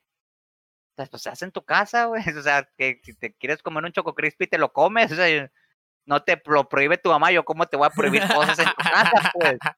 Sí. Y, hay, y ese chip hay profesores que no se lo pudieron quitar. A mí en el salón de clases no se come porque se hace cochinero y se apesta el salón y molestas a todos, pues. O te puedes chingar, no sé, la, la, libreta, un trabajo. La libreta o algo, pues sí, o le, le dañas un pero ya estás afectando a terceros, pero dentro de tu cuarto, o sea, que a quién estás afectando comiéndote un choco crispy. Ya, si se lo tiras a tu compu, pues fue tu compu. Ya fue tu compu. Y hay, y hay profesores que no pueden quitarse ese chip de que, hey, no comas. Hey, vístete bien, cámbiate. Hey, es esto, pues es cierto. Bueno, por parte tienen razón porque sí ayuda a bañarte, cambiarte, te cambia el chip de que ya estás en clases y puedes prestar más atención, pero estás en tu casa a veces, quieres estar cómodo. Entonces, digo, todas estas cosas negativas se juntan y hace que el alumno pierda el interés completamente de, de las clases. Pues una, profesores no preparados como profesores, profesores no con la tecnología para dar clases, se pierde la parte empática profesor-alumno. ¿Pudiera ser algo chilo? Dar clases en línea, sí, porque vuelvo a lo mismo, estás en la comodidad de tu casa, puedes estar cómodo, puedes a lo mejor estar en un lugar en silencio escribiendo, ya no te distraen las voces de todos los alumnos. Las grabaciones de la escuela puedes repetirlas si es necesario. Eso, eso creo que es lo, lo mejor que hay de las clases en línea, que antes no entendías algo y era como que, profe, me lo puedes volver a explicar. Y era, no, pues o ven asesorías o gastar tiempo de la clase y tiempo que también es de las demás, de las demás alumnos. Y pues ahora sí es como, ok, no le entendía esto, pues voy a volver a ver la, el video. Y a mí me ha pasado haciendo proyectos que explica algo el profesor y me tengo que volver a ponerlo, a repetirlo una y otra y otra y otra vez, hasta que digo, no, pues ya, ya, ya le entendí, voy a, voy a hacer este pedo. Y eso es un punto bueno. También otro punto es, por ejemplo, ahorita, ahorita le comenté que llevo una de recursos humanos. Eh, mi profesor de recursos humanos está en Madrid. Ah. Mi profesor de recursos humanos está en Madrid y trabaja ya en una empresa, ya es mexicano y tal, pero ya hace años que se fue allá. pero allá anda. Y es como que, que eso es un punto bueno. que Es un punto, es un... O sea, te da mayor accesibilidad a profesores que quizás tengan una, una mejor preparación para, ciertos, para ciertos ámbitos y que quizás ese punto no aplique para preparatoria o tal, pero de la carrera es muy importante porque en la carrera se aprende mucho también de, no sé, de las experiencias de los profesores. Y, y ahí es donde marca la diferencia de, ok, pues tú te acuerdas de, no, pues este profesor, pues por ejemplo, nos, nos dicen que en el área de reclutamiento se debe hacer así las entrevistas, pero ya que tiene experiencia es mejor así, de cierta forma, y así, pues es como que entiendes y comprendes mejor. Y, fíjate que ahorita que mencionas eso, ¿no? La parte que a veces el, el profesor debe tener experiencia laboral. Pero siendo realistas, es bien difícil juntar esos dos mundos, o sea, dar clases y estar trabajando en otro lugar, o sea, ¿qué empresa te va a permitir salirte tres horas del trabajo? ¿Y qué empresa y qué escuela?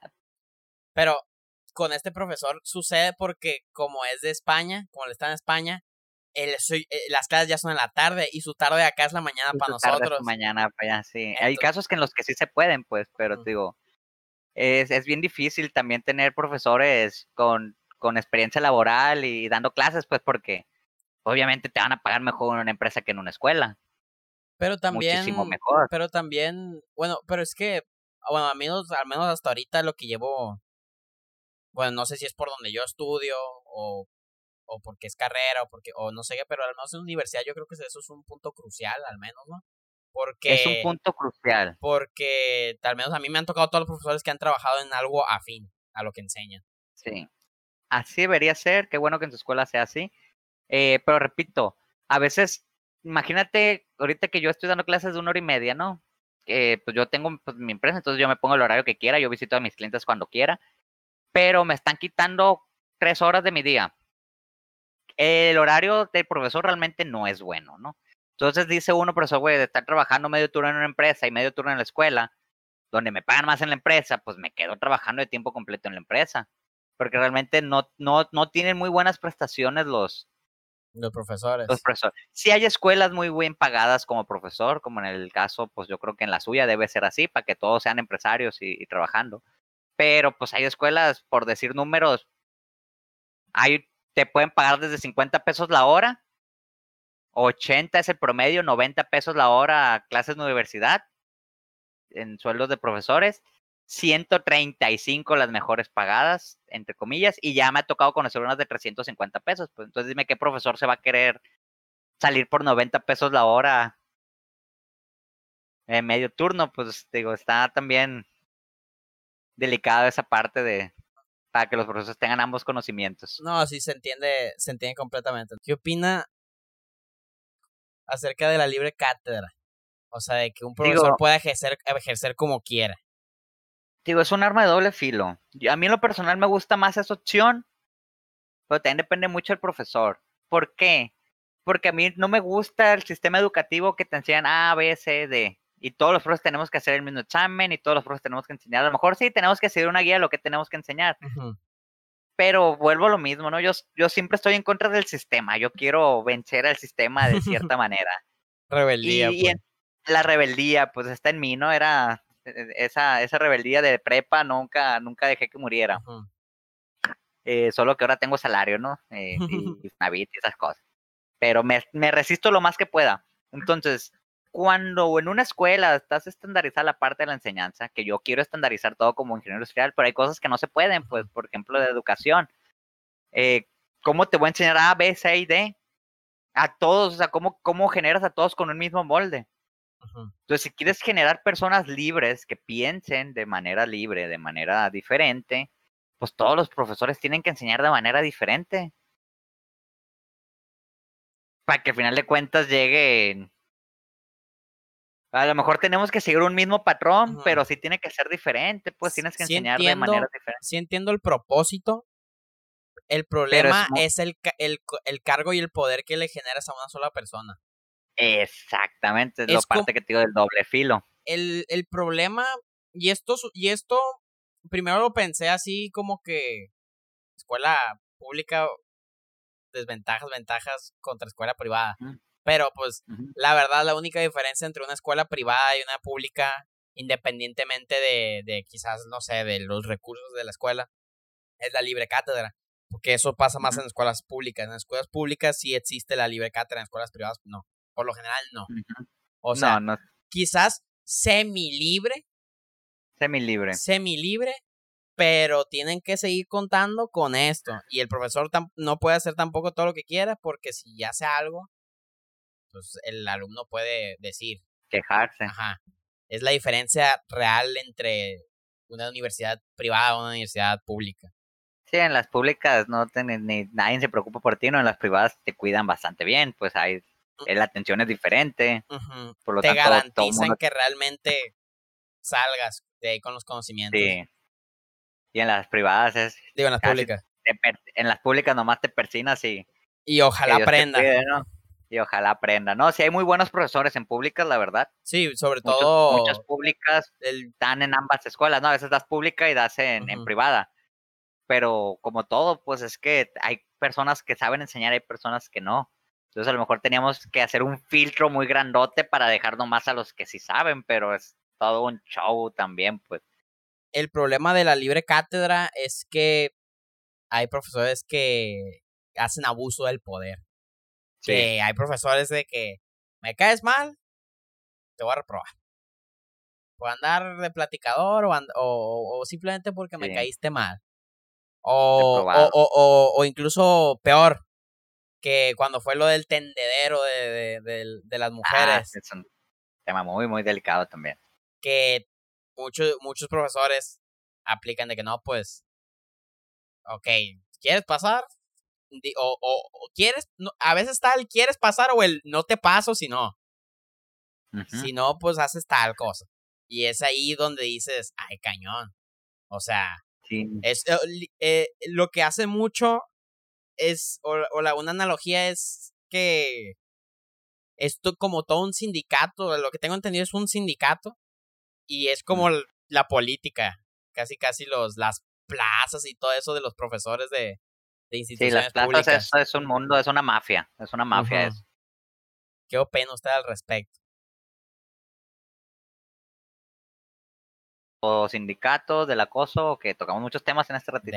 principal de la, del, del, de la, del acoso y el abuso del poder de la libre cátedra. El abuso del poder como les comentaba, es que se tiene que hacer un filtro muy grande y barrer lo que no sirve y lo que sí sirve. ¿Y es pues. posible realmente hacer eso o es o, o, o, no se puede y es algo que es, es, algo bien difícil de hacer porque como usted habló del sindicato ahorita sacar, por ejemplo, en una escuela privada es más fácil de hacer porque en la escuela privada no te dan contratos permanentemente, pues muchas escuelas privadas un contrato cada seis meses y vas para afuera pero aún así en las escuelas privadas no tienen un buen filtro. A mí no me hicieron un perfil psicológico en ninguna escuela a la que he entrado. eso es algo muy importante para dar clases, o sea, a ver si no estás agarrando un vato loco de la calle, ver si no es alguien espontáneo, es alguien que explota, alguien o sea, alguien corrupto, o sea, no sea, no existe ese filtro como tal en ninguna. a, a, lo mejor hay escuelas que sí lo hagan, ¿no? Puede, puede haber, pero a mí no me ha tocado o entrevistas así muy detalladas. O sea, a mí me, me, ponen, dame una clase. Y yo doy la clase, pero nunca, nunca se preocupan por mí como persona. O sea, se preocupan como doy la clase. Entonces ahí se tuviera que empezar a trabajar desde ya. Para a lo mejor en las nuevas contrataciones, con los nuevos profes, ya buscar esa, esos profesores indicados, pues todo, todo puesto necesita alguien indicado. Y siempre te digo que en las escuelas privadas antes, no sé si todavía se aplique, se daba que se heredaba la plaza. Entonces ahí tienes un profesor dando historia en las públicas, ¿no? En las públicas, que se heredan plazas, pues entonces le agarraba el hijo y estaba dando clases porque le dieron la plaza, ni siquiera porque le gustaba, pues, y como usted lo dijo, si estás haciendo algo que no te gusta, no lo vas a hacer bien. Pero estás ahí porque tienes un buen salario, porque ya hablando de, de, de, plazas, ya ahí sí tienen un muy buen salario. Las, es, o sea, ganan más un profesor en pública que en privada si tiene plaza, sí. Ahí sí ya es otro, es un mundo de diferencia. Para empezar, ya te pagan quincenal. Ay, pagan mensual cuando, con, cuando Oh, perdón, es quincenal, pero es siempre. O sea, estás en vacaciones y tú tienes plaza, a ti te van a pagar vacaciones. Cuando estás contratado por honorarios, que son por horas, tú no das clase y no te pagan. Entonces llegan vacaciones de verano y se te acabó el salario si no te dieron verano y si no hiciste tu ahorro. ¿Qué tanto es la diferencia de con plaza sin plaza en pública. En pública, por ejemplo, ya con plaza vas generando antigüedad, vas generando más horas. Te estoy diciendo que yo he conocido profesores que han ganado, igual si tienes premios académicos, por ejemplo, doctorados y esos te van pagando más. Yo he conocido profesores que, han ganado, que ganan sus 50 mil mensuales en, dando clases, pero también son profesores, son profesores preparados, tienen sus doctorados, tienen, han hecho artículos, tienen su, se defienden, pues tienen buen currículum. Y, pues, y cómo, y cómo formas gente apasionada a la enseñanza cuando no es, no es viable a temprana, a temprana edad. Mi punto o sea, es cómo buscas que una persona que quiera, o sea, que le gusta eso, o sea, que le gusta enseñar y que tiene todo para ser un, un, un buen un buen maestro, ¿cómo, ¿cómo forjas gente que quiera ser maestro con las motivaciones adecuadas? Si para llegar a un, a, un, a, a, pues a subsistir necesitas llegar a, a un puesto muy muy alto. muy alto y el cual es difícil de acceder porque conseguir una plaza es difícil. Sí, conseguir una plaza es, son términos ya de, de, como le vimos casi de mafia, ¿no? Acá está muy, muy político ese, ese, ese asunto, ¿no? Pero con su pregunta, realmente tú no puedes forjar un profe. El profesor tiene que, tiene que tener ya la pasión de, tiene que surgir, él tiene que haber tenido Pero esa pasión. Pero el problema pues, es cómo haces que un profesor, por ejemplo, usted, si, si el día de mañana no se ocupa, ocupa no, no sé, ojalá y no, pero pues necesita, no sé, cierto, ciertos gastos, pues. Entonces a usted no le sale ser maestro. Ajá. Y decide, no sé, regresar, no sé, con la consultoría o, o andar con, otras cosas que ya no pueda ser maestro. Y cómo, o sea, no, es el problema ahí, o al menos que yo, pienso es cómo, cómo va a haber profesores buenos si no los salarios no son buenos. ese es otro tema muy importante. Eso pasa mucho también con los políticos, es que, que mucha gente dice, bueno, aunque los políticos es más mal aplicado, porque hay políticos que ganan bien. Pero el problema es que hay muchos políticos que recurren pues a, a desvío de fondos y a corrupción. Pues a quizás, bueno, quién sabe. Sí, es que como todo, hay gente buena y gente mala, ¿no? Hay gente que hace bien las cosas, gente que hace malas cosas. Pero puede que quizás recaiga en eso del, el, es que no es bien pagado. Y es que realmente ser una, o sea, entiendo también que los que los que tengan plaza les ganen más. ¿Por qué? Porque para llegar ahí también lleva un trabajo y una trascendencia. Entonces es obvio y es totalmente entendible que una situación así, igual que un político, que una persona que está encargada de dirigir cierto lugar gane más. ¿Por qué? Porque es mayor el estrés, es mayor el trabajo que conllevas. O sea, es totalmente entendible. Pero el problema es con los operadores o los colaboradores que, que, que, que están en la parte baja de esa jerarquía, que es muy crucial para, para el funcionamiento del sistema, pero sin embargo no se le da la importancia que debe tener. ¿Qué piensa? Ahí va. Creo que su pregunta es cómo generamos buenos profesores, ¿verdad? ¿Cómo generamos buenos profesores? Y las situaciones adecuadas para que esos profesores puedan ejercer. Es, sí se puede hacer un buen profesor, pero, pero es casi 90% que te tiene que nacer a ti no es hacer un buen profesor, es más bien tú, escuela, buscar buenos profesores. No agarras uno aquí y lo quieras transformar porque vuelvo a lo mismo.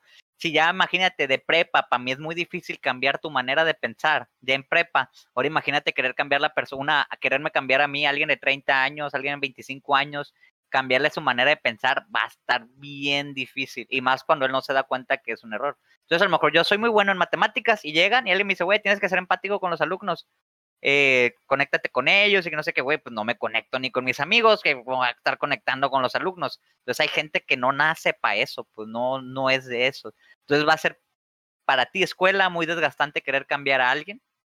Mejor búscate a alguien que le apasione dar clases. Vas a tardarte a lo mejor, pero lo vas a encontrar en algún punto. Pero el problema es que muchas, muchas, muchas escuelas no, no lo hacen. Es que no lo hace es nadie, que entonces lo hace. Se debería de invertir, se debería invertir entonces en el, bueno, ahora sí, tocando más lo de recursos humanos, se debería invertir más en el proceso de reclutamiento. De selección de personal, así es. De hecho, es otra área de las que hacemos nosotros en la consultoría. Y es algo que se tiene que aplicar en todos lados, ¿no? Desde las empresas, desde las escuelas.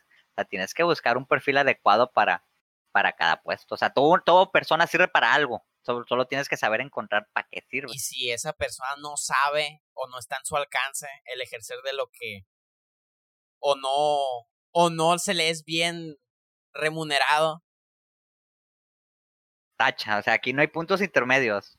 O sirves o no sirves. O te gusta o no te gusta. Si es, esa, es, es a lo mejor un poquito frío, a lo mejor pues es que, es, que, es que de por sí la pregunta es un dilema social y empresarial, que tiene que ver mucho con la moralidad, pero también es cómo vas a invertir también mucho tiempo en un en un en un proceso el cual puede el cual te va a generar gastos vas a causar pues fallos también en la, en la misma empresa al no tener no sé un trabajador que lo necesitas, pero también necesitas un, un buen trabajador. Entonces, como buen A veces es mejor tardarte un mes en encontrar a alguien o tres meses en encontrar a ese buen trabajador que tener diez trabajadores en esos tres meses. Sí, porque algo que, que, que, que, que, es una realidad que me contó el profesor este que le comentaba, es que eh, te hacen contratos y tu contrato, el mínimo que contrato que te pueden hacer una empresa ya bien, es de seis meses. De prueba. De prueba. De prueba. Pero si te pasas de, de, seis meses y un día, legalmente tú ya eres trabajador de esa empresa porque ya pasas tu periodo de prueba. Si no te despidieron a los seis meses. Y entonces ahí tiene, ahí generas un peor gasto porque tienes que ahora, si lo quieres despedir, lo quieres liquidar. Y que pagarle, no sé cuánto, no sé exactamente cuántos meses, pero se le tiene que pagar cierta cantidad de meses y es todo un pedo. Entonces sí, es así como que, pues, pues ahora que estoy tomando la clase de recursos humanos, creo que es algo muy importante que mucha gente lo ve de menos. El área de lo es, importantísimo, como habíamos dicho. Ahorita con su pregunta del profesor ahí se respondió, pues la parte importante que ve es la parte del reclutamiento. Y, y, sí, digo, ahí, ahí es donde vamos a batallar y va a ser bien difícil cambiar el ese chip de todos, no no más de las escuelas, de las empresas, de todos lugares, tener a la persona indicada, incluso como pareja, tener a tu pareja indicada es algo muy... Es casi suerte. Sí, es muy difícil. Qué, qué difícil, qué difícil. Sí, es muy difícil. Por eso te digo, no, no, no vamos a encontrar la solución a lo mejor en este tiempo de podcast. No, pero, pero, pero la, la, vida. La, la, intención es, pues, reflexionar, reflexionar. Sí, sí, claro, claro. que quede esa duda. Ajá, el, el, yo creo que es principalmente esto. El podcast de lo que más se es para reflexionar, así como que, o sea, compartir puntos de vista. Así es. Y realmente. Ajá, porque, o sea, yo quizás yo no hubiera llegado a estas conclusiones si no hubiera tenido la contraparte, pues, o sea, haces, tienes un al lado y el otro y quizás se oponen, pero pues llegas a una... No, y, y va a escuchar gente el podcast y ellos van a tener otros puntos de vista. o sea, lo razonan de diferente manera, o igual, o, dicen, ok, esta madre que está aplicada, no sé, en el sector educativo, yo lo puedo aplicar en, no sé, en, la medicina o algo así. Podemos hablar, todas las cabezas son un mundo y cada uno va a tener su, su, su respuesta, su solución y y ojalá, no sé en qué plataforma lo vaya a subir, pero ojalá pongan ellos sus comentarios para... Pues ahí vamos a intentar que esto le llegue a más personas. Ojalá y sí, ojalá y sí. y si no, pues... Cinco, y si no, pues la, intención está, la intención está. Así la última cosa. Que ya lleguen el mensaje. Dígame, compañero. Ahorita me comentó que usted tiene una empresa. ¿Qué, qué es la empresa? ¿Qué empresa? Pues somos una consultoría, somos yo, ahorita somos una ah, la consultoría. amigo y yo. Ah, yo pensé que había hecho otra, me había comentado que quería hacer, también tenía gustos de por hacer un restaurante o, algo así, ¿no? Sí, tengo como, yo realmente asesoro, ahorita casi todos mis clientes son restaurantes, siempre me ha gustado la comida. Entonces sí tengo la necesidad y creo que el compromiso moral de abrir un restaurante ah, por propio y por mis clientes, porque una es un gusto mío que quiero tener, ¿no? Y dos, asesoro negocios, pues ¿cómo voy a asesorar un negocio si yo no tengo negocios? Sí, es algo un poco redundante. Entonces me va a dar también más prestigio a mí, pues, eh, que todo lo que yo les estoy enseñando a la gente, decir, güey, es que yo los aplico en mi negocio y me está funcionando. O sea, sí funciona porque sí les aplico los negocios y sí les ha funcionado a ellos, ¿no? Son, son experiencias que yo he agarrado tanto en la escuela como en trabajos que he tenido. Mi compañero, pues él tiene también más años de experiencia que yo, entre, entonces entre los dos juntamos a lo mejor unos 10, 12 años de experiencia y digo, entre los dos armamos un buen equipo y hacemos la chamba dentro de, cada empresa. Y que al final de cuentas cada empresa es diferente y a cada empresa le damos soluciones diferentes. Y ahí, pues la verdad se me hace muy bien eso porque pues sí ayuda así a las, em, o sea, supongo que sí ayuda, es lo que diferencia, pues como dijimos al principio, es lo que diferencia una empresa chica de ya una grande. Los procesos bien optimizados. Sí, procesos, la, calidad. los humanos, calidad de trabajo, ¿no? Son, son muchos temas. Pudiéramos hablar horas de eso, compañero. Y sí. ¿Qué más le quería comentar? Ah, una última cosa. Ahorita porque me surgió esta duda. Y es algo última que... pregunta Eh, ahorita lo que usted dijo de que es... Yo tengo, o sea, eso de que quiero hacer un restaurante para, pues, es como que está incongruente el asesor restaurantes, pero yo no tengo un restaurante. Eso creo que tiene parte de sentido, pero a la vez no es una no es una ley, por así decirlo. O sea, es, obvio que no, es obvio que no. Pero pero por ejemplo, el es esta esto este pensamiento y esta analogía me lo explicaron a mí una vez y me quedé así medio, medio tonto me, me quedé cuando me lo explicaron. Que, por ejemplo, el secretario de, de salud no, no tiene que ser necesariamente un doctor. sino que debe ser un doctor capacitado en administración.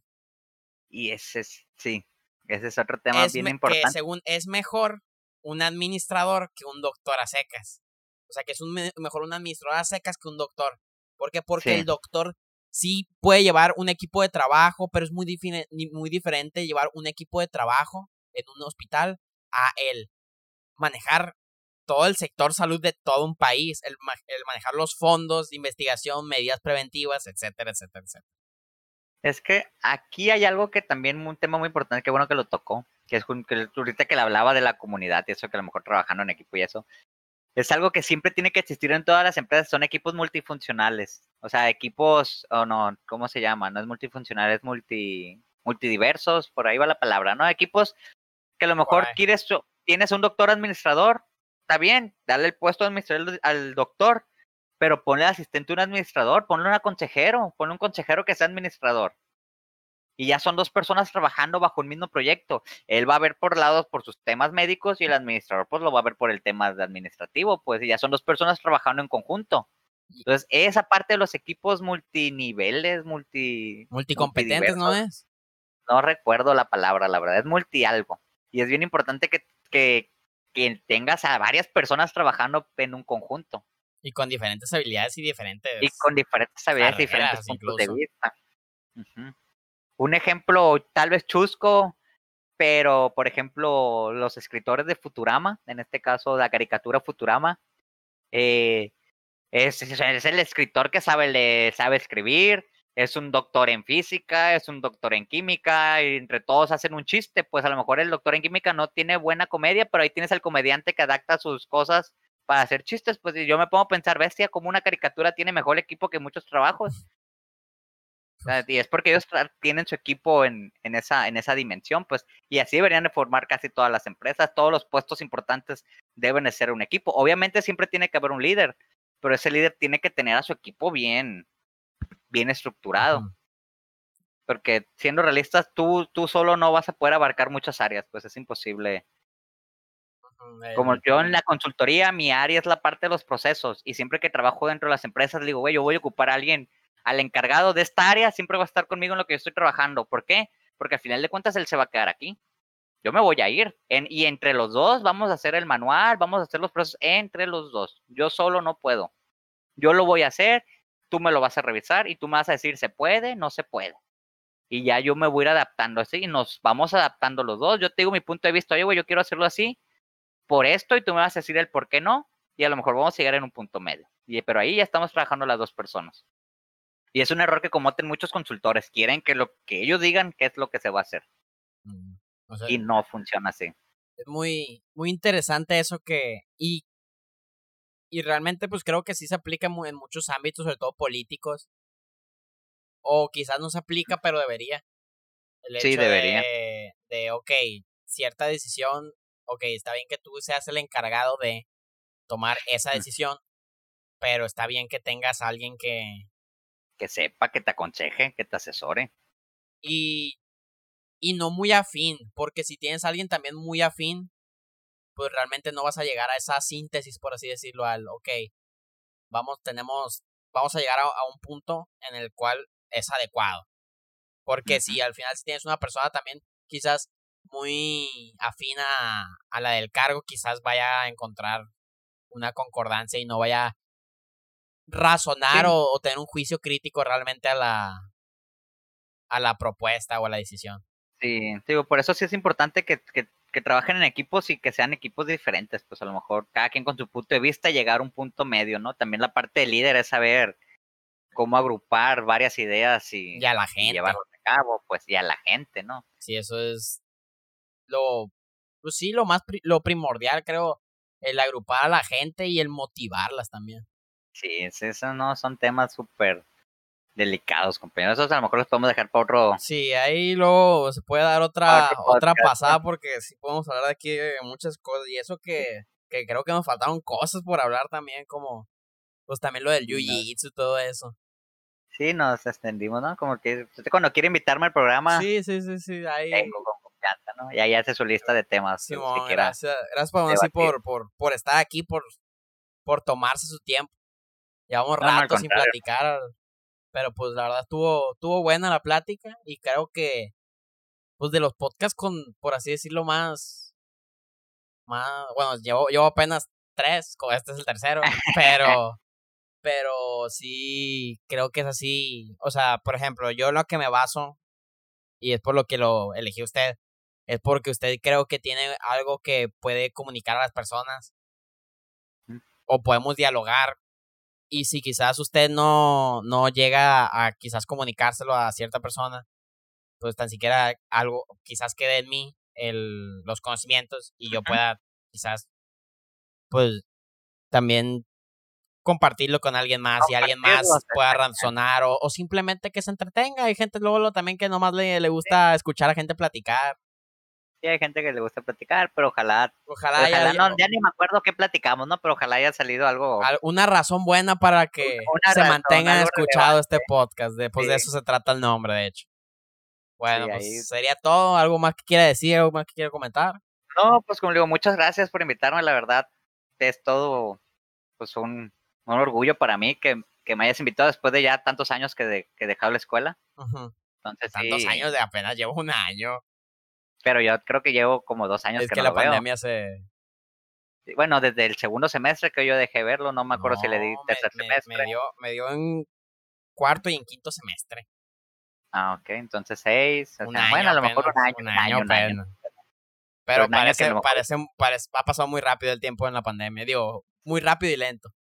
Y realmente un año que no tuvimos comunicación, no es como que nos mandemos mensajes para ver cómo estás. No le mando mensaje a nadie, no, se lo tomen personal.